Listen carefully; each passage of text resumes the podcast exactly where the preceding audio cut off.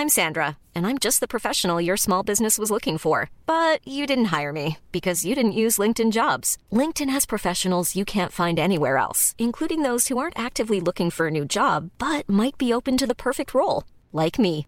In a given month, over 70% of LinkedIn users don't visit other leading job sites. So if you're not looking on LinkedIn, you'll miss out on great candidates like Sandra. Start hiring professionals like a professional. Post your free job on linkedin.com/people today.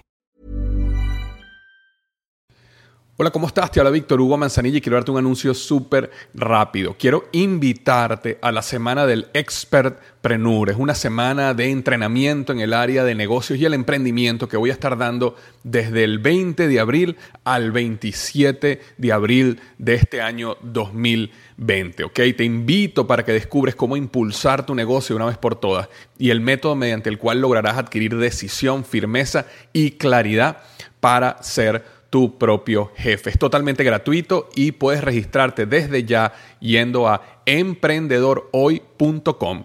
Emprendedorhoy.com. Semana del Expertpreneur. Te invito www.emprendedorhoy.com.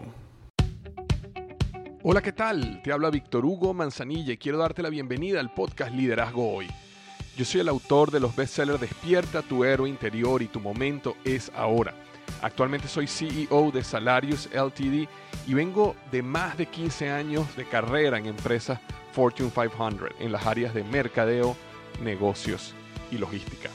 Este es mi podcast, este es tu podcast, donde vamos a discutir sobre desarrollo personal, liderazgo y emprendimiento. Si quieres cambiar tu vida, si quieres crecer, si quieres aprender y lograr tus objetivos, pues prepárate, porque los mejores días de tu vida están al frente de ti.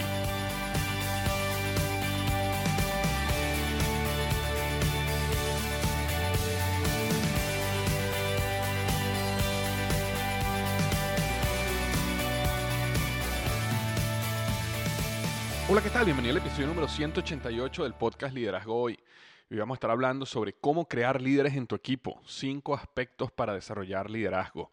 Cómo crear líderes en tu equipo. Cinco aspectos para desarrollar liderazgo. En la mayoría de los episodios que yo toco el tema de liderazgo en este podcast, normalmente tiene que ver con nosotros, cómo nosotros desarrollamos nuestro liderazgo, cómo nosotros nos convertimos en líderes, cómo nosotros expandimos nuestra influencia. Y hoy quería hablar un poco sobre cómo nosotros podemos ayudar a otros, ayudar a miembros de nuestro equipo a este, crecer su liderazgo. Y eso venía por preguntas que he recibido.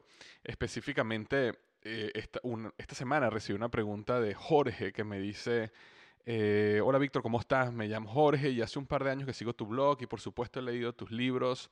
El motivo de este mensaje es que si conoces alguna dinámica de grupo eh, sobre liderazgo o trabajo en equipo que te haya marcado y que gustes compartir. Entonces, él, él me dejó esta pregunta y yo me puse a reflexionar un poco acerca de si, había alguna, si existía alguna dinámica eh, de, que yo había desarrollado. Y, más que una dinámica, dije, bueno, yo, lo que creo es que existen eh, ciertos aspectos que uno desarrolla y si tú intencionalmente atacas esos aspectos, y cuando digo atacas, lo digo en el sentido positivo, es decir, los desarrollas, buscas un plan para desarrollar cada uno de esos aspectos con personas en tu equipo, tú vas a ayudarlos a ellos a crecer como líderes. Entonces, más o menos respondiendo a la pregunta de Jorge, sale este podcast, aunque yo creo que la respuesta es mucho más amplia que simplemente unas dinámicas que ayuden al equipo a mejorar su liderazgo o el trabajo en equipo. Entonces, eh, antes de comenzar, quería contarte un poco una experiencia que tuve la, ah, la semana pasada muy interesante, que creo que no, me ayuda a mí a reflexionar mucho y puede ser que te ayude a ti también, que era, eh, nosotros estuvimos, yo estuve con mi CEO, con Javier Contreras, eh, CEO de Salarios, y yo CEO, fuimos a Nueva Jersey a hacer la primera producción, digamos, a gran escala, en una máquina de producción a gran escala de, de nuestro producto, que es una sal es básicamente sal, la misma sal que tú consumes para tu comida, simplemente que nosotros tenemos un proceso donde rompemos el grano de sal a un tamaño que es 100 veces más pequeño que el grano de sal normal que tú consumes día a día en tus comidas. Y lo que eso causa es que cuando eh, el micrograno de sal, que, es, como te digo, 100 veces más pequeño que la sal común, toca tu lengua, se disuelve inmediatamente y eso te da a ti un pico de salinidad en, en, lo que tiene que ver con el sabor. Pero estás consumiendo muy, mucho menos sodio, mucho menos sal, porque la gran mayoría del sodio que tú consumes eh, es un grano de sal que nunca se disolvió en tu lengua, sino que te lo tragaste completo y nunca lo, ni siquiera lo probaste, o una gran parte de él no lo probaste. Entonces, cuando tú logras eh, a través de este proceso romper el grano de sal de ese tamaño tan pequeño, tú puedes aplicarlo en las comidas, en los snacks, en los diferentes eh, alimentos que necesitan sal y logras ayudar a, logras llegar a esos mismos niveles de sabor que tenían antes cuando le ponían la sal normal o sal marina o cualquier tipo de sal, pero estás consumiendo muchísimo menos sal y entonces eso te ayuda a un menor a disminuir los niveles de sodio y por supuesto, bueno, está conectada con la salud, menos hipertensión, eh, menos muertes a causa de problemas de hipertensión o problemas cardiovasculares. Y ese es básicamente el proyecto de salarios que eh, estamos liderando. Y nosotros habíamos producido la sal en el pasado en plantas pilotos, es decir, plantas que eran pequeñas, eh, líneas que eran bien pequeñas y simplemente era como una prueba de concepto. Pero esta semana pasada teníamos nuestra prueba completa final en una máquina a, a gran escala. Entonces fuimos y estuvimos allá en Nueva Jersey en esta planta y estábamos, teníamos el día completo para hacer eso y mm, empezamos a tener problemas desde temprano. La, línea no estaba corriendo bien, las boquillas se estaban trancando. Y, para que tengas una perspectiva, esto, esto, es una máquina gigante, puede ser, mm, no sé, 6, 7 veces mi altura. Eh, o sea que estaríamos hablando de, no sé, de 20, 25 metros, quizás 30 metros de altura, no, no sé exactamente altura, pero muy, unas máquinas muy grandes. Y te puedes imaginar cada vez que una máquina esta se trancaba y sonaban las alarmas y bueno, esto era, y eh, estábamos en un momento tenso en la mañana las primeras horas no, no salía, no funcionaba bien, no funcionaba bien. Y nosotros estábamos revisando, por supuesto, todo nuestro protocolo de producción, lo que habíamos hecho en las plantas piloto y no entendíamos qué estaba pasando. Entonces llegó un momento donde más bien la misma, eh, la misma gerencia la planta nos dice, yo creo que vamos a tener que parar, vamos a tener que este, analizar qué está pasando bien, porque estamos perdiendo mucho tiempo y esfuerzo y dinero aprendiendo en la línea, vamos a tener que ver qué pasa y después volvemos en un dos o tres semanas. Y yo en mi cabeza decía, wow, es que yo no puedo esperar dos o tres semanas. Nosotros estamos corriendo con este proyecto, necesitamos lanzar un producto al mercado, tenemos toda una, un, una agenda, un calendario, una, un plan completamente creado que si retrasamos tres semanas todo se nos retrasa. Y entonces llega un momento donde Javier, el CEO y yo decimos, bueno, ¿qué podemos hacer? ¿Qué podemos hacer? ¿Qué podemos hacer? Bueno, vamos a llamar a la persona que inventó este proceso, ¿ok? Que es una profesora eh, de la Universidad de Arkansas y ella fue la que lo inventó y lo patentó y después nosotros compramos esa patente. Sin embargo, ella como inventora sigue teniendo una participación en la patente y, y bueno, tiene toda la intención y ganas de ayudarnos, ¿no? Porque si nosotros tenemos éxito, ella también tiene éxito. Entonces eh, la llamamos y la doctora Wang nos hace eh, un par de preguntas. Y cuando nos hace ese par de preguntas, estoy hablando de un periodo de 30 segundos, nos dice, yo creo que el problema tuyo, no, es que de hecho mentira, no dijo yo creo, dice, el problema tuyo es que tu porcentaje de sólidos está muy alto. Tienes que bajarlo a X, ¿no? Y nos dice el número. Y entonces nosotros, ok, el porcentaje sólido lo tenemos en tanto, vamos a bajarlo tanto. Entonces llamamos a la gerente de la planta o a la gerente de la línea, la que está manejando esa, esa línea de producción, y le decimos, mira, acabamos de hablar con la, la que inventó esta patente, nos dijo que el problema es que tenemos el porcentaje sólido muy alto, necesitamos bajarlo a X%. por ciento. Entonces dice, ok, está bien, vamos a dar un último intento, vamos a bajar ese porcentaje sólido, bajamos el porcentaje sólido de la fórmula y de repente, milagrosamente, todo empezó a correr perfecto perfecto. Y no solo perfecto, empezó a correr más rápido de lo que nosotros pensamos que iba a correr. Este, todo este desastre que habíamos pasado las primeras horas ya era parte del pasado. Eh, era interesante ver cómo en la mañana habían siete, ocho personas en la línea tratando de, de, resolver toda esta situación y de repente, una hora después de este momento, solo había un operario manejando la línea y estaba funcionando perfecta y la sala estaba saliendo perfecta. Y me llamó mucho la atención, ¿no? Cómo cuando una persona tiene la experiencia, la, sabiduría, el conocimiento sobre un tema, cómo esa persona logra hacer un cambio y qué valor tan grande tiene eso, ¿no? Y lo interesante, de hecho, hay, un, chiste muy común allá afuera, ¿no? Que dice que se te daña una máquina, se te daña un vehículo, eh, tu coche, y llega un mecánico, ¿verdad? Y te dice, este, ok, no, el problema es este cable y tú cambias el cable que te cuesta un dólar y el mecánico viene y te cobra 200 dólares. Tú dices, bueno, pero ¿cómo me vas a cobrar 200 dólares si a ti solo te tomó un minuto resolver esto y el cable solo cuesta un dólar?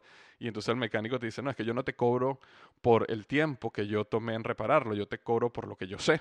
Y es un concepto muy interesante porque, y real, porque nosotros estamos, vivimos en un mundo donde estamos siempre buscando lo más barato y estamos siempre buscando ahorrar en cosas que no debemos ahorrar y a veces no contratamos o no invertimos en el conocimiento o las personas que tienen la experiencia que nos pueden llevar a solucionar un problema en 20 segundos, en 30 segundos, porque esa persona tiene el conocimiento y muchas veces nosotros eh, jugamos con eso.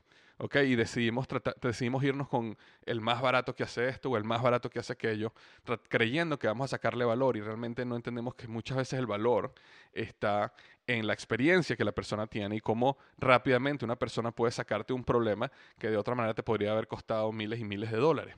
¿ok? Y entonces eh, eso me lleva a, a, ese punto de reflexión y también al punto de reflexión de lo importante que es desarrollar la experticia como, como una herramienta clave para liderazgo.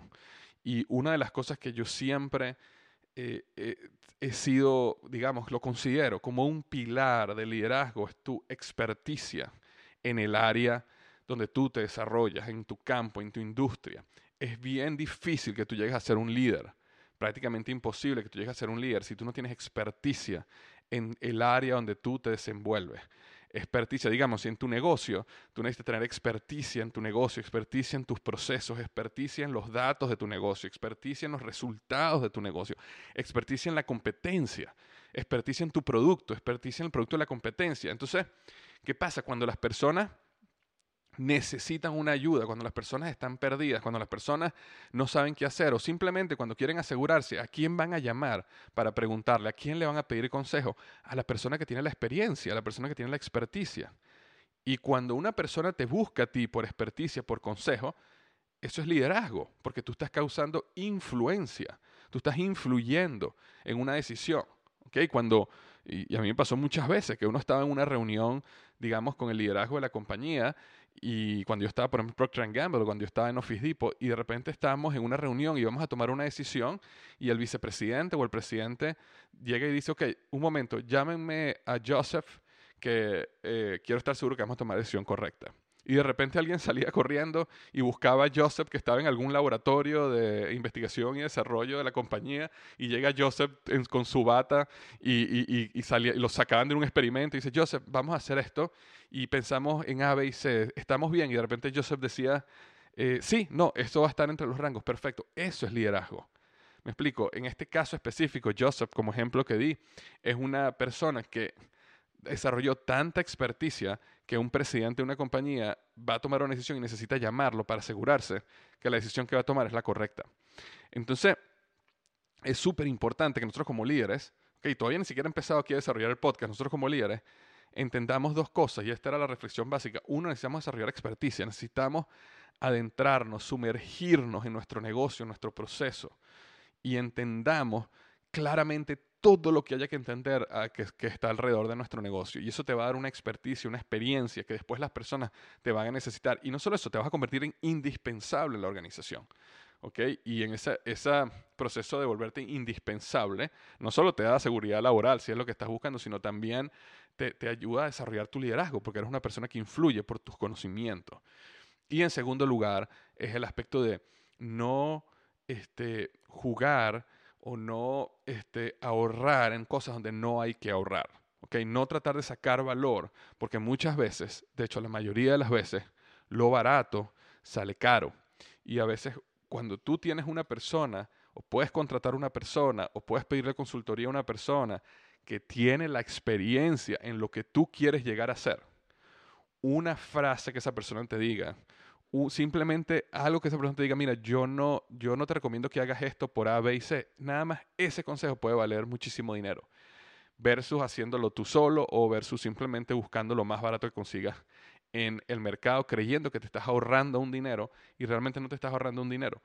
Em, una de las características claves de los líderes es que se rodean de gente mejor que ellos, de gente que tiene mayor experticia y experiencia que ellos en las diferentes áreas donde ese líder necesita ayuda. Y sabes algo, esas personas cuestan dinero. Entonces, si tú eres un líder de una compañía, por ejemplo, y tú necesitas, o un líder en tu negocio, y tú quieres tener un, gran, eh, digamos, gerente de, la cadena de suministro, gerente de logística, si tú quieres uno bueno, esa persona te va a costar dinero, te va a costar más dinero que uno barato, que uno, no tiene, que no tiene experiencia, uno que a lo mejor acaba de salir de la universidad. Entonces, ahí donde tienes que hacerte la pregunta. Si perfectamente puedo agarrar el nuevo y educarlo y entrenarlo, pero a lo mejor me sale mejor pagar por el que tiene más experiencia, ¿ok? aunque me va a salir mucho más caro, pero esa experiencia me va a ahorrar mucho más dinero en el futuro, me va a llevar a un mejor lugar. Y por eso es que los líderes exitosos, cuando se rodean con personas exitosas, no, muchas veces no escatiman. Y entienden que rodearse de personas con experiencia tiene un valor y ese valor muchas veces hay que pagarlo con dinero y están dispuestos a hacerlo. ¿ok? Esa era simplemente la reflexión que quería hacer basada en esta experiencia. Al final todo salió de maravilla. Tuvimos esa em, corrida de producción de sal. Eh, todo salió muy bien y bueno, estamos corriendo con el proyecto eh, hacia adelante como siempre. Ahora, vamos al, tema de hoy, ¿ok? ¿Cómo crear líderes en tu equipo? Cinco aspectos para desarrollar liderazgo. Yo creo que la primera pregunta que uno tiene que hacerse y hacerle a los miembros de su equipo es entender si ellos de verdad quieren ser líderes. Porque una suposición de que todo el mundo quiere llegar a ser líder es un error. ¿Ok? Muchas personas, y de hecho la mayoría de las personas, no quieren llegar a liderar. Es decir, puede ser que suene bonito decir que sí, quiero ser un líder. Sí, quiero llegar a que me, quiero que me asciendan de, analista supervisor o quiero pasar de supervisor a gerente. O sea, eso puede sonar muy bonito, además eh, es más dinero, es un, un bono más grande. Pero la pregunta real es, ¿tú de verdad quieres liderar? Porque existen personas, y no hay nada en contra de esto, es una decisión muy personal, que van a desarrollarse mucho mejor y van a ser muy, mucho más felices manteniéndose en niveles donde no requiere liderazgo. Y esa nuevamente es una decisión muy personal de cada quien. Durante mi experiencia, 12 años en Procter Gamble y 3 años en Office Depot, yo me di cuenta de muchas personas que me dijeron que cometieron errores tratando de llegar al siguiente nivel. ¿Por qué? Porque se cree que todo el mundo, es como, como si el éxito, como, como para mucha gente el éxito es una casa grande y con tener un carro lujoso y eh, tener esto y lo otro. Y mucha gente va por ese camino y después se da cuenta que eso no es lo que realmente los hacía felices, que eso realmente no es éxito para ellos. Dentro del mundo corporativo, dentro del mundo de los negocios sucede lo mismo. La gente piensa que, ah, no, sí, hay que llegar a ser vicepresidente, hay que llegar a ser director. Eso es, ese es el camino, porque eso me da más dinero y, me, y, soy un mejor líder y soy más reconocido. Pero hay muchas personas que cuando caminan ese camino, cuando transitan ese camino, se dan cuenta que eso no es lo que querían. No, no son felices con el nivel de compromiso, con el nivel de riesgo, con el nivel de estrés y con el nivel de manejo de gente. ¿Ok? Porque ser un líder es un trabajo difícil, ser un líder es un trabajo que requiere eh, un compromiso aún mayor que cualquier otro trabajo, digamos, a un nivel más bajo, y ser un líder requiere este, mucho compromiso con las personas, ¿ok? Entonces, lo primero que uno tiene que preguntarse o preguntarle a ciertas personas de tu equipo es realmente si ellos quieren ser líderes. Y es una pregunta completamente honesta y abierta en, Procter Gamble y, y, también en Office Depot, una persona puede decidir, no, yo quiero mantenerme en este nivel, yo no quiero ser ascendido y yo quiero más bien moverme lateralmente, digamos una persona que llegó a nivel de supervisor o gerente puede llegar a decir, oye, yo, quiero ser, yo quiero que mi carrera sea siempre gerente, yo quiero moverme a las diferentes áreas, yo quiero aprender, digamos, en el área de mercadeo, a lo mejor quiero ser gerente de social media, de redes sociales un tiempo, y después quiero ser gerente de, de media, televisión, después puede ser gerente de eh, mercadeo digital. Pero esa persona no quiere pasar de gerente a gerente senior y después no quiere pasar a gerente a director, porque se siente cómoda y se siente feliz con un balance en su vida de esa manera. Eh, comparado a lo mejor con una persona que es un director y tiene que quedarse todos los días hasta las 8 de la noche, y tiene que trabajar fines de semana y tiene que viajar y una gran cantidad de compromisos que esa persona no quiere para su vida por diferentes razones. Y el éxito al final eh, es definido por cada quien. Entonces, uno de los errores que nosotros podemos cometer como líderes es, tratar de empujar a, todo el mundo a que crezca como líder. Y a veces hay personas que no quieren ser líderes. Entonces, esa es la primera, ese es el primer paso. Pregunta a tu equipo si realmente ellos quieren ser líderes. Ahora, naturalmente la mayoría te va a decir siempre que sí. Eh, por eso uno no le hace la pregunta tan directamente como, mira, tú realmente quieres ser líder, pero sí es importante que cuando tú tienes tus reuniones uno a uno con tu equipo y tocas estos temas, donde tocas temas a lo mejor de revisión de resultados del año o, toca, o te reúnas con tu equipo, con cada miembro de tu equipo cada tres meses para discutir sus resultados, es importante que tú hables acerca de sus aspiraciones sus ambiciones, dónde quieren llegar, dónde se ven en el futuro. Y seas franco y abierto en qué significa eso. ¿Por? Porque existe un, eh, un, digamos, una, en inglés lo llamamos un misconception, ¿no? Una, una idea errónea de lo que puede ser otro nivel. Okay, y a veces financieramente ni siquiera es tan bueno como las personas piensan. Una persona puede pensar que llegar, pasar de gerente senior a director significa un brinco financiero grandísimo y a lo mejor es un pequeño brinco financiero, no es tan grande como la persona se imaginaba, pero es un gran brinco en nivel de responsabilidad, a nivel de compromiso. Entonces, ese tipo de cosas son buenas discutirlo con las personas y entender qué es lo que la persona está buscando y qué es lo que la persona quiere realmente. Y si la persona realmente tiene un nivel de ambición donde sí está dispuesta a pagar ese precio, sí quiere ese nivel de compromiso, sí quiere llegar ahí, entonces perfecto. Entonces vamos a ayudarlos, vamos a trabajar juntos en llegar a esos niveles. Pero puede ser que la persona te diga, no, mira, yo, yo soy feliz donde estoy, yo no, no quiero llegar hasta esos niveles, yo más bien quiero tener una diversidad de experiencias dentro de la compañía a este mismo nivel. Y eso también es muy válido. Y entonces tú apoyas a las personas a hacer esa movida. Entonces, digamos que si sí quieren, digamos que sí quieren, personas que tú sí quieres ayudarlos en el desarrollo de su carrera profesional, en su a, a ser ascendidas, a llegar a posiciones de liderazgo, a ser líderes, yo creo que existen cinco aspectos que uno como líder tiene que ayudar a desarrollar en las personas. Y el primero de esos aspectos es a creer en sí mismo. El primer aspecto para, que, para desarrollar en una persona es creer en sí mismo. Y la manera para tú ayudar a una persona a creer en sí misma es si esa persona em, logra tener resultados concretos y exitosos. Ahora, ¿cómo haces eso? Y de hecho yo tengo un episodio que, se habla, que habla sobre lo que es el liderazgo situacional y te resumo muy rápidamente en este episodio que hay que pasar a las personas por un proceso de cuatro fases. Y esas cuatro fases tienen una razón de ser. Porque uno de los errores que uno puede cometer cuando una persona llega nueva a ti es que tú dices, ah, yo quiero que tú seas un líder. Entonces yo quiero darte, yo quiero delegarte tareas, yo quiero que tú vayas y des presentaciones al liderazgo de la compañía, yo quiero que tú hagas esto, tomes decisiones para que tú crezcas como líder.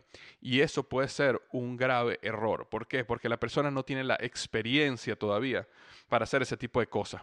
Entonces, ¿qué pasa cuando la persona eh, tú le abres las puertas, la persona sale, hace algo y como no tiene la experiencia, como no conoce la organización, como no entiende la política que ocurre en la organización, fracasa, hace algo y fracasa. Inmediatamente la creencia en sí mismo empieza a decaer y la persona empieza a sentirse que no es buena, que no sabe hacer, que no, a lo mejor no encaja en esa compañía. No solo eso, sino que su reputación en la empresa puede ser básicamente destruida muy rápido. imagínate que una persona llega nueva a la organización. Y esa persona que llega nueva a la organización, todo el mundo la felicita, le da la bienvenida. Oye, llegó este, Amanda a la organización y, y todos la felicitamos. Y resulta que Amanda eh, dentro de dos semanas, Amanda, yo quiero que tú le des una presentación al vicepresidente sobre este tema y este tema. Y yo quiero darte la oportunidad de que tú salgas, que tú brilles, que tú le des la que tú des esa presentación. Y yo me siento que estoy siendo un gran líder por abrirle las puertas a Amanda para que haga eso.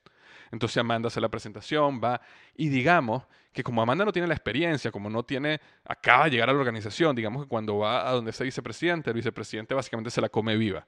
Le hace tres preguntas, ella no sabía, la, la, la, destruye ahí enfrente de todo el mundo. En esa, reunión del en esa reunión con el vicepresidente no solo está el vicepresidente, también están todos los directores de todas las divisiones de la compañía y todos la ven o sea, todos esos directores por primera vez ven a Amanda y la ven dando una mala presentación, la ven mal preparada, la ven que no pudo responder correctamente. Entonces, la imagen de Amanda en cuestión de dos semanas se destruyó. Y para lograr levantar esa imagen es muy difícil, porque las oportunidades para que ella vuelva otra vez a llegar ahí y brillar son muy pocas. Entonces, en la mente de todos estos directores, en la mente de este vicepresidente es, wow, pobrecita Amanda realmente eh, llegó y la destruyeron. Pero en, su mente está, no es buena, no estuvo lista, no estaba preparada. Eh, si alguien me la recomienda, yo no la quiero en mi equipo. ¿Me explico? Entonces, ¿qué es lo que... Y bueno, y por supuesto, y lo más duro de todo esto es que para Amanda la creencia en sí misma se destruye muy rápidamente. Entonces, por eso, uno tiene que ir abriéndole las puertas a la persona poco a poco. Y por eso es que el liderazgo situacional habla de estas cuatro fases y la primera fase es dirigir. Dirigir es, yo le digo a Amanda, usando otra vez el caso de Amanda, qué es lo que ella tiene que hacer, cómo tiene que hacerlo, ¿ok? Y yo presento. Entonces, digamos que yo tengo que hacer la presentación, hay que hacer esta presentación a ese vicepresidente. Entonces, en vez de yo decirle a Amanda, oye, tengo una gran oportunidad, puedes brillar frente al vicepresidente, yo no, yo le digo a Amanda, Amanda, mira, en dos semanas hay una presentación al vicepresidente de la compañía. En esa presentación tenemos que mostrar cómo han, cómo han estado funcionando las campañas de mercado digital en la compañía y los resultados que hemos tenido. Entonces, fíjate lo que vas a hacer. Vas a ir al sistema A y vas a bajar toda la data de nuestras cinco campañas. Vas a analizar esa data versus los resultados de venta. Me vas a hacer una presentación de seis páginas donde me vas a explicar en la lámina 1 esto, en la lámina 2 esto, en la lámina 3 me vas a poner una tabla con los resultados, en la lámina 4 vas a colocar tu análisis y en la número 5 me vas a colocar los resultados y próximos pasos. Este, quiero que en cuatro días me presentes la presentación a mí o me mandes la presentación a mí para ayudarte retroalimentación y decirte que tienes que cambiar. Entonces Amanda hace todo ese trabajo, viene a mí otra vez, me muestra la presentación y yo le digo, ok Amanda, este, esto estuvo muy bien, esto no está bien, necesito que esta lámina me la hagas así, tienes errores ortográficos acá, esto no está en el, en, el, en el formato de la compañía, cambia esta palabra aquí, cambia esta palabra allá, vuelve otra vez y por favor en dos días me traes. Y entonces yo llevo ese proceso y Amanda básicamente me está haciendo la presentación a mí. Entonces, después, el día que vamos a reunirnos con el vicepresidente, yo le digo a Amanda, ven conmigo, vamos a presentarle al vicepresidente eh, el, el, trabajo. Entonces, yo voy. Ahora, como yo conozco al, vicepresidente, como yo tengo la experiencia, como yo me sé la respuesta, porque tengo mucha más experiencia eh, eh, y tiempo en la organización, yo presento. Y como yo presento, la presentación va a quedar bien la presentación va, yo voy a saber manejar sus preguntas, yo voy a saber manejar todo esto. Y entonces en ese momento que yo presento, al final o al principio, en algún momento, cuando sea la oportunidad, yo digo, oye, quiero agradecer aquí enfrente de ustedes a Amanda, que fue la que hizo todo este trabajo, eh, que estuvo fantástico, y gracias al trabajo de Amanda, muchas gracias Amanda, es que podemos estar tomando estas decisiones hoy. Entonces, ¿qué pasó en esa reunión? Amanda solo tiene dos semanas en la organización, yo la dirigí. Yo le dije exactamente lo que iba a hacer. Yo la puse enfrente de vicepresidentes en directores. Yo presenté, pero yo agarré y le di un pedazo de ese, digamos, e, e, ese beneficio, ese honor, lo que sea, a ella. Entonces, la primera impresión que tiene el vicepresidente y los directores sobre Amanda es positiva. No es que ella dio una gran presentación, ella simplemente estuvo ahí sentada, pero empezó bien. Entonces, ¿qué pasó? Yo le enseñé a Amanda cómo hacer una presentación. Yo le enseñé a Amanda cómo se maneja las presentaciones en la compañía, qué se espera de ella.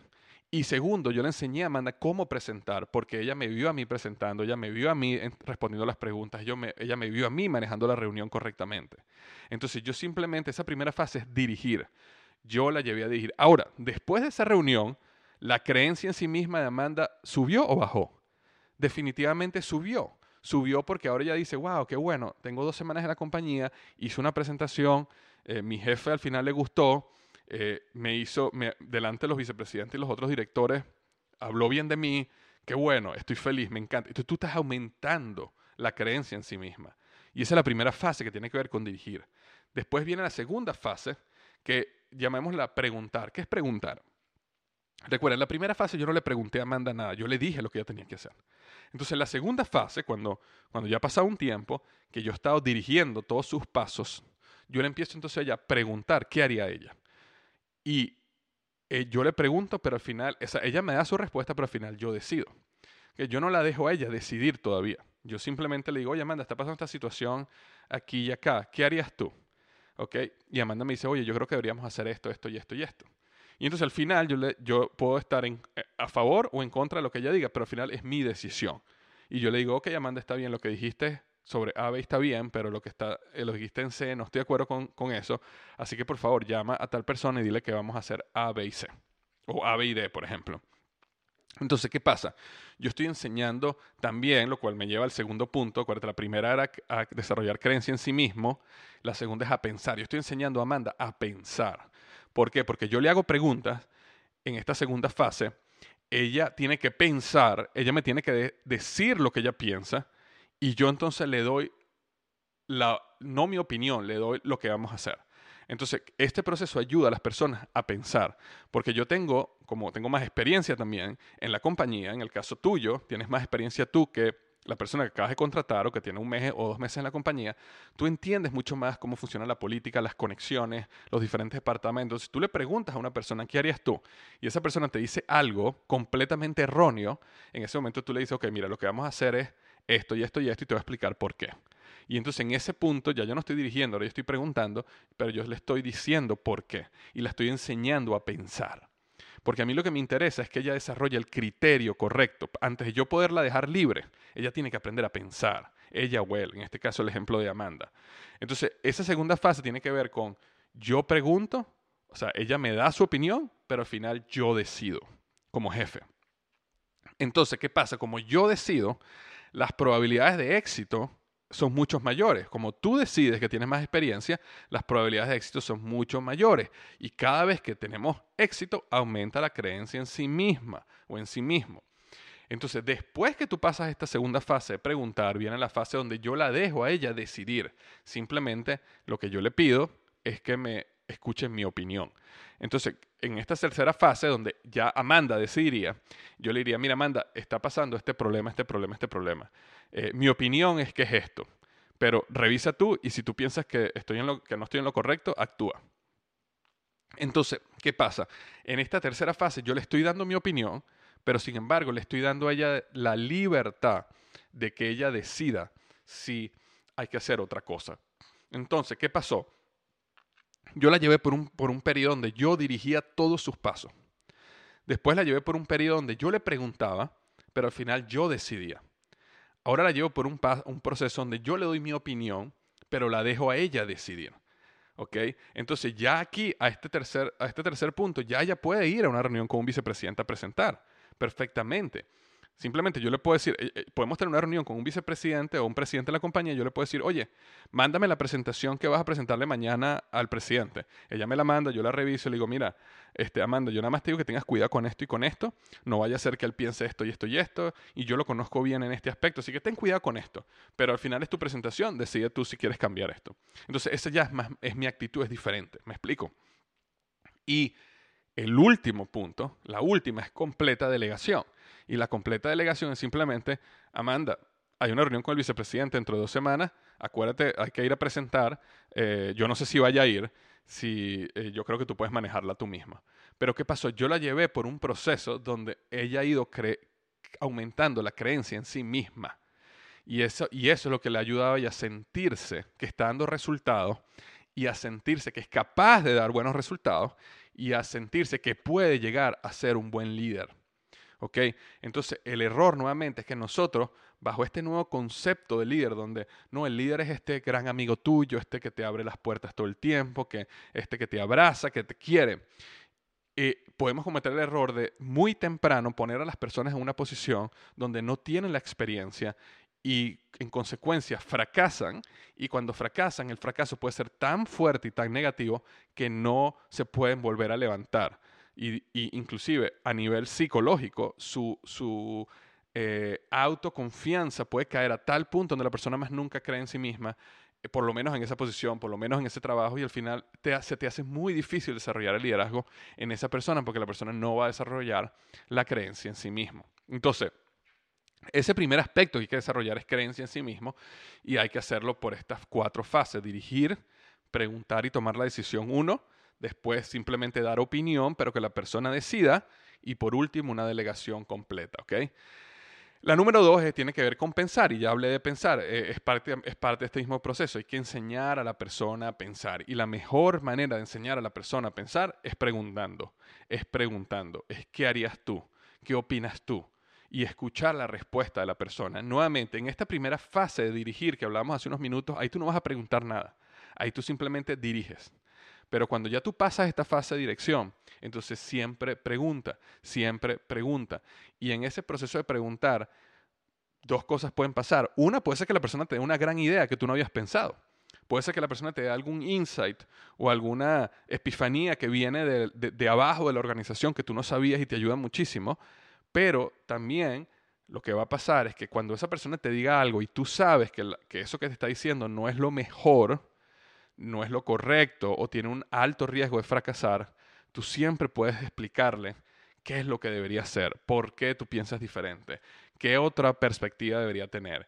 Y es un proceso de mentoría, de enseñar a la persona a pensar, de enseñar a la persona a desarrollar el criterio correcto para tomar las decisiones correctas y maximizar sus probabilidades de éxito como líder en el futuro. ¿Okay? Ese era el paso número dos.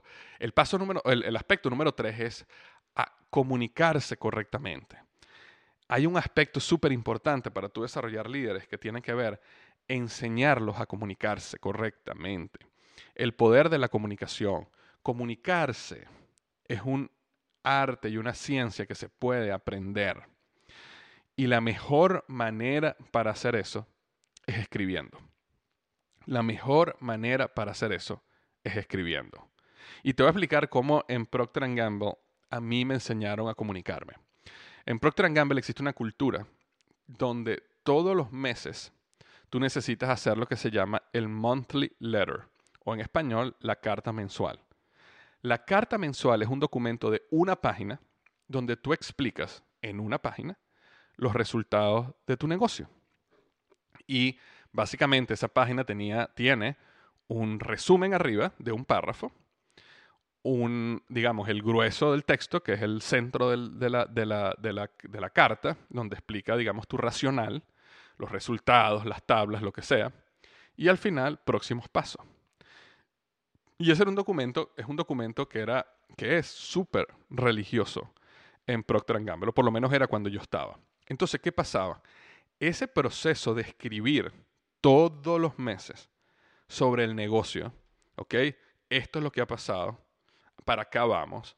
Esta es la, te ayudaba a analizar el negocio, te ayudaba a entender la visión del negocio, te ayudaba a entender los problemas del negocio, pero mejor aún, te ayudaba a aprender a comunicarte. Porque la mejor manera para aprender a comunicarse es aprender a escribir. Las personas que escriben bien o que aprenden a escribir correctamente logran comunicar sus ideas verbalmente mucho mejor logran presentar sus ideas mucho mejor, logran influir mucho mejor, porque saben cuál es el proceso para comunicarse. Entonces, si una de tus personas, de una, persona de tu equipo, quiere llegar a ser un gran líder, lo mejor que tú puedes hacer es pedirle a esa persona que aprenda a escribir. Y puede ser que hagas un proceso como el, como el que yo te estoy hablando, donde mensualmente esa persona escribe un documento de una página donde explique la situación y los resultados del negocio, pero también puede ser que tú puedes inclusive ayudarlo a escribir los emails, enseñarlo a escribir cuando, escribe, educarlo en cómo escribir. Tú puedes tener una, una, reunión con una persona en tu equipo que a lo mejor viene a tu oficina y te dijo, mira, está pasando esto, esta es la situación, no sé qué hacer, y a lo mejor tienes una conversación con él de media hora de cómo resolverlo. Y al final llegaron a una decisión. Esto es lo que vamos a hacer. Perfecto. Entonces, cuando se acaba esa reunión, tú le dices, oye Juan, lo que quiero es que me mandes un correo electrónico donde me expliques claramente cuál era el problema, cuáles fueron las opciones, cuál fue la decisión y por qué. Y entonces esa persona te va a escribir y puede ser que te escriba un desastre. A lo mejor no te escribe las cosas organizadas, a lo mejor no tiene sentido, a lo mejor empezó, ¿sabes? Pero en ese momento, cuando tengas otra reunión con él, tú lo llamas y le dices, mira, fíjate cómo yo escribiría este documento y lo enseña. Lo primero que yo haría es que yo pondría, ¿cuál es el problema? Esa es la primera línea. El problema es este. La segunda línea, ¿ok? ¿Cuál es la consecuencia, potencial consecuencia del problema? La potencial consecuencia del problema es esta. La línea número 3 o el, párrafo número 3 ¿cuáles opciones tenemos? Bueno, tenemos la opción A, B y C. ¿Ok? Y la línea 4, ¿cuál, el párrafo 4, la decisión fue ir por la decisión, por la, por la, la, la decisión fue tomar la ruta B por la razón A, B y C. ¿Ok? Próximos pasos, esto va a pasar, esto va a pasar y esto va a pasar. Y en un documento súper sencillo de una página, la persona puede explicar el caso y enseña a la persona a escribir. Y cuando la persona escribe correctamente, la persona logra aprender a pensar también, pero más aún aprende a comunicarse correctamente. Entonces, de hecho, una de las cosas que yo siempre le recomiendo a la gente, que, que más allá que crecer eh, o promocionar una empresa, sino que quiere realmente crear un impacto en el mundo y quiere crear, aumentar su influencia a niveles mucho más grandes que inclusive su trabajo, es comenzar un blog, comenzar una plataforma. Y de ahí, por ejemplo, nació mi, la mentoría que yo doy sobre marca personal, sobre cómo crear una marca personal exitosa.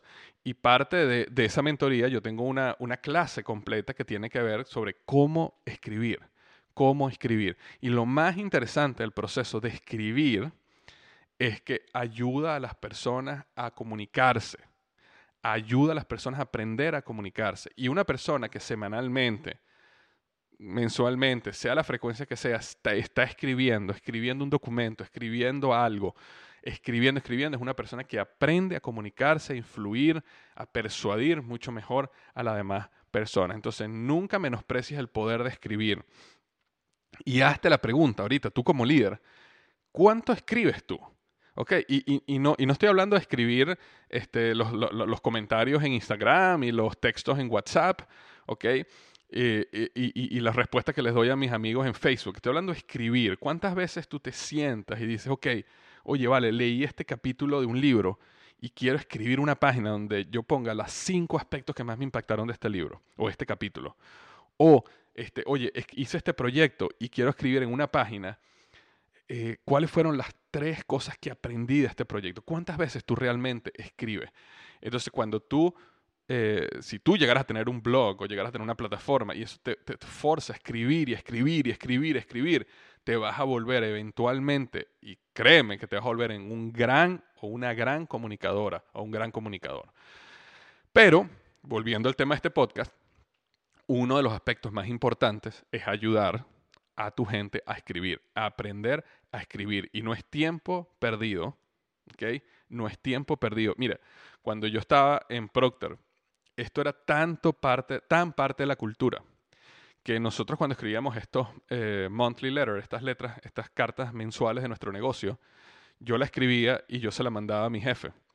Y a mí al día siguiente me llegaba, eh, en, mi, escritorio siempre tenía la impresa, la, la carta, el monthly letter, tachada en rojo, 60% de la página, tachada en rojo esto está mal escrito, esto no va aquí, este párrafo no hace sentido, no estás explicando esto bien, este número, ¿de dónde sacaste este número? Porque este número no es igual a este otro número. ¿Qué está pasando? Tú no te imaginas la cantidad de tachones rojos que yo tenía en, la, en, la, en el monthly letter. Y era frustrante. Y yo tenía que básicamente volverla a reescribir y volverla a reescribir. Pero ya después que tenía un año en Procter Gamble, había ya, cuando yo se la mandaba a mi jefe, sí, me venía con uno o dos errores o un comentario o una opinión pero uno se da cuenta como, wow, estoy aprendiendo a escribir mejor, estoy aprendiendo a ser más conciso, estoy aprendiendo a ser más asertivo, estoy aprendiendo a decir lo que tengo que decir y quitar lo que no tengo que quitar. Eh, estoy aprendiendo cómo no poner cosas que más bien van a causar más confusión si no tienes en ese momento la respuesta correcta. Aprendes tanto, tanto, tanto, aprendes cuando escribes. Eh, así que eh, ayudar a tu equipo a aprender a escribir es una gran, gran labor, ¿ok?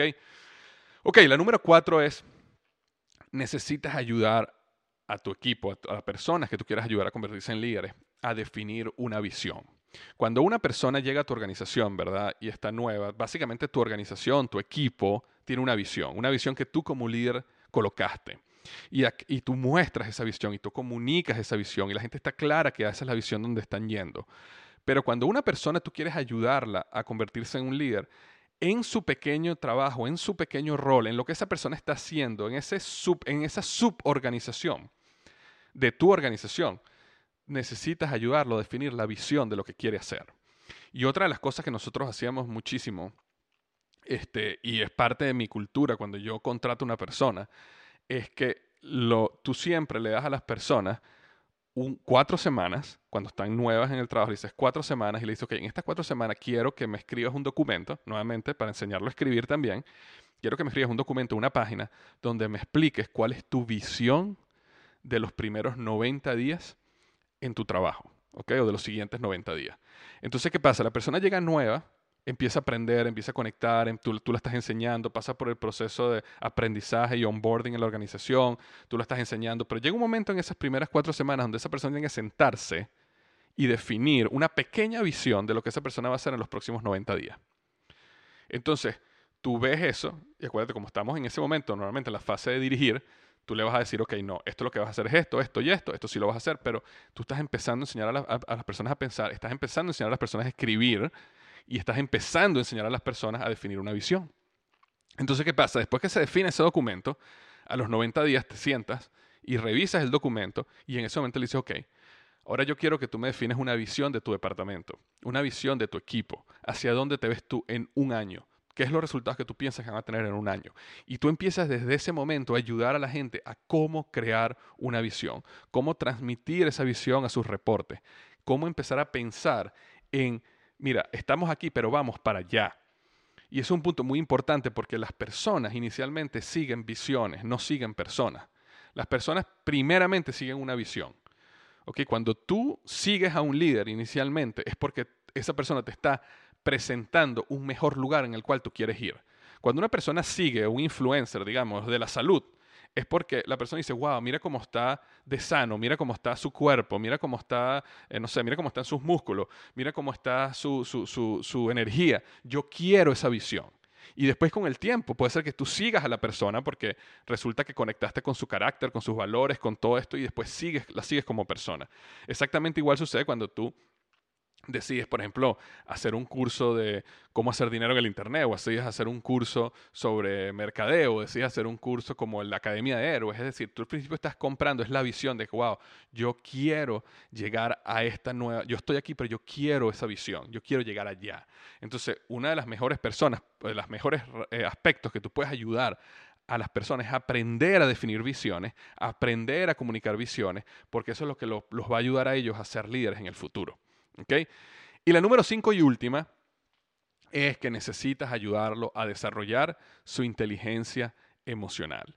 Y la inteligencia emocional en sí mismo es un concepto eh, que me podría tardar una hora nada más explicar todo lo que tú puedes hacer ahí. Por eso te invito, en este caso, que vayas al podcast número 153, 153, y para tú escuchar ese podcast solo tienes que hacer, tienes que ir a liderazgohoy.com barra diagonal 153, liderazgohoy.com barra diagonal 153. Y ese podcast se llama Los cuatro pilares de la inteligencia emocional en el liderazgo. Sin embargo, te doy un uh, abreboca aquí. En ese episodio yo cuento de que existen cuatro pilares de la inteligencia emocional. Nosotros hablamos mucho de la inteligencia. Cuando hablamos de inteligencia coeficiente intelectual, IQ, nos referimos a la, la capacidad de resolver problemas analíticos, ¿verdad? Eh, pero cuando hablamos del poder del corazón, de conectar con los seres humanos, del manejo de tus emociones, hablamos de inteligencia emocional, EQ.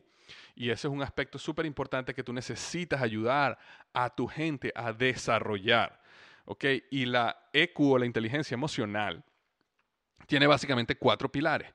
Uno tiene que ver con autoconciencia, es decir, tu capacidad de tener, de, saber dónde estás parado tú, ¿ok? O, tener conciencia de ti mismo, es, real, es la capacidad de verte como realmente eres.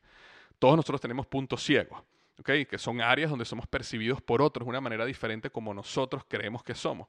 Pero mientras menos puntos ciegos tengas, mayor es tu autoconciencia. Entonces, uno como líder necesita ayudar a tu gente a tener una autoconciencia clara. Y lo mejor para eso es el feedback, y el feedback real, sincero y a tiempo. Porque las personas a veces se creen un mundo que no es verdad. Y si las personas no están haciendo bien las presentaciones, si las personas no se están presentando bien, si las personas están creando una imagen incorrecta, es importante que tú como líder se los digas para que ellos sepan dónde están parados y ellos se entiendan y tengan realidad de la realidad. Porque tú lo peor que quieres, que quieres hacer es que una persona se crea que es la maravilla cuando realmente todo el mundo alrededor de ellos dice, no, tú, tú, tú, tú, tú eres malo, o sea, tú no sabes hacer las cosas bien, no tomas decisiones bien. Entonces es muy importante que uno enseñe a las personas a través del feedback a tener autoconciencia, ¿ok? Pero uno de los puntos más importantes, acuérdate, son cuatro pilares, autoconciencia, autogerencia, conciencia social y gerencia de las relaciones, y, todo eso yo lo discuto en ese podcast a detalle. Pero eh, en el caso de eh, la conciencia social es como tener empatía, es como conectar con los seres humanos. Y en el caso de la gerencia de las relaciones, tiene que ver con todo lo que sea manejo de conflictos y trabajo en equipo. Eh, específicamente, que son las áreas donde yo más me enfoco. Cuando una persona, yo lo veo como un potencial líder y me estoy invirtiendo en esa persona como líder, como un futuro líder de la organización, yo quiero que esa persona desarrolle una empatía, es decir, que aprenda a sentir las emociones del otro, que aprenda a entender cómo las otras personas se sienten. Y la manera de hacer eso es crear conciencia cuando yo veo situaciones en las cuales no está pasando. ¿Ok? Por, darte un ejemplo claro, digamos que una persona este, digamos, una persona en el equipo está embarazada, una, una, una, mujer del equipo está embarazada, y esa persona, oye, por varios días no ha podido llegar a la hora a la oficina, ha llegado tarde, este, se ha tenido que ir temprano y de repente yo me doy cuenta que el jefe de esa persona, de ella, hace un comentario así como, oye, este, que, obviamente eso sucede mucho cuando el jefe es hombre porque no entiende lo que está pasando una mujer cuando está embarazada. Eh, por ejemplo, hace un comentario así como que, wow, eh, no llegó a tiempo o me molesta que no, no, me haya avisado y tal reunión no se dio o, sea lo que sea. Entonces ese es el momento para sentarse con la persona y decir, mira, déjame explicarte lo que eh, está pasando, ¿ok? Y déjame explicarte ciertas cosas y eso te ayuda a ti a tener empatía. Yo, me acuerdo muy bien que en Office Depot yo tenía una vicepresidenta que, este, tremenda, tremenda vicepresidenta, eh, Stephanie Gutiérrez, y llegó un momento donde cuando a mí me ascienden a director, yo tenía en mi equipo una, una muchacha que estaba embarazada. Y me acuerdo perfectamente que apenas me ascienden a director, Stephanie me llama a la oficina y me dice, mira, yo quiero explicarte un poco lo que siente una mujer cuando está embarazada y los retos que está pasando y la situación. Y entonces ella me dio una explicación que, que yo eh, había, había vivido eh, eh, en el pasado, obviamente no como persona embarazada, pero de cerca, pero lo, que a mí me llamó más la atención fue que ella se tomó el tiempo de llamarme y decirme, mira, tú vas a ser jefe una persona está embarazada y cuando una persona está embarazada pasa por estos retos, está pasando por esta situación, puede ser que la persona llegue tarde un día, puede ser que no pueda venir, puede ser que un día se levante y tenga náuseas y, y no quiere venir al trabajo. Todas estas cosas pasan y tú necesitas tener empatía, necesitas tener paciencia, necesitas mostrar apoyo. Y entonces Stephanie me decía todo este tipo de cosas y me ayudó y me, y me, me impactó positivamente la importancia que le dio a ese caso como mujer. ¿Me explico? Entonces, esa, esa enseñanza que ella me hizo a mí e, era básicamente diciendo, mira, esta es la primera vez que tú eres director, esta es la primera vez que tú vas a tener tanta responsabilidad sobre tanta gente. Déjame explicarte dónde podrías equivocarte, porque eres hombre, porque no has pasado por un embarazo, porque no sabes lo que pasa. Déjame explicarte antes para que tú tengas empatía en las situaciones que una persona debajo tuyo puede estar pasando en este momento. Eso es mentoría, eso es feedback aunque yo no había hecho nada hasta el momento negativo, pero eso era, déjame decirte algo rápido antes que suceda, déjame apoyarte, déjame ayudar a crecer tu empatía, ¿ok? Y en lo que tiene que ver con gerencia de relaciones era manejo de conflictos y trabajo en equipo, sobre todo cuando haya conflictos en la organización. Es un gran momento para sentarte con la persona y enseñarlo sobre manejo de conflictos, enseñarlo la parte política de la organización, enseñarlo cuándo es mejor perder una batalla para poder ganar la guerra. Cuando enseñarlo, enseñarlo que a veces perder una batalla significa que como compañía vamos a ganar una guerra, ¿me entiendes? No es que somos enemigos, no es que eh, el otro departamento está en contra mí, no, es que somos una empresa. Y todo ese tipo de ayuda y sabiduría que tú le puedes dar a una persona que tiene que ver con la inteligencia emocional es lo que lo va a ayudar cuando esa persona realmente está en una posición de liderazgo. ¿Por qué es importante invertir en eso?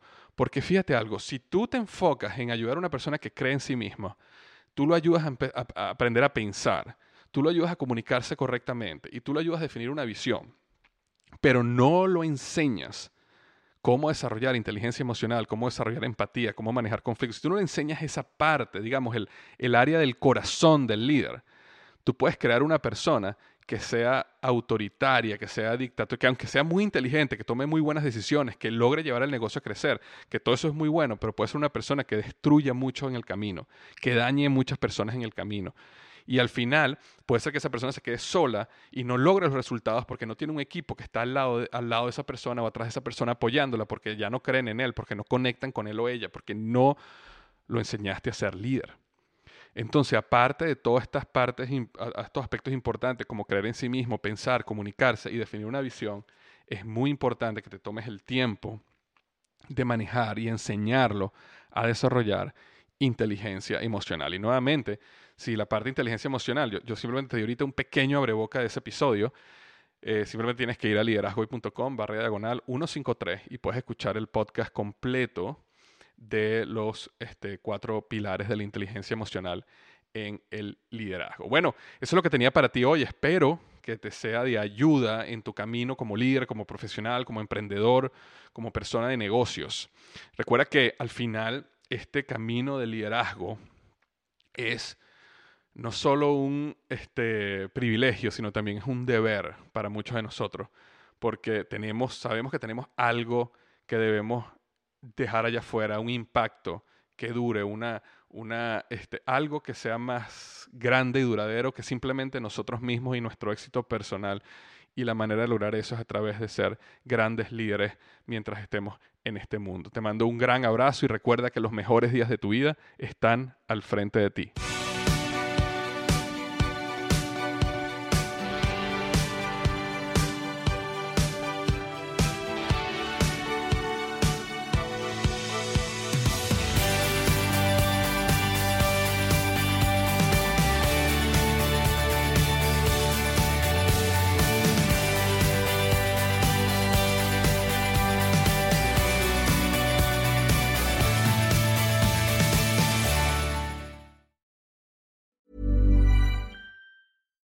Deserves the best, and there's no better place to shop for Mother's Day than Whole Foods Market. They're your destination for unbeatable savings, from premium gifts to show-stopping flowers and irresistible desserts. Start by saving 33% with Prime on all body care and candles. Then get a 15-stem bunch of tulips for just $9.99 each with Prime. Round out Mom's menu with festive rosé, irresistible berry chantilly cake, and more special treats. Come celebrate Mother's Day at Whole Foods Market.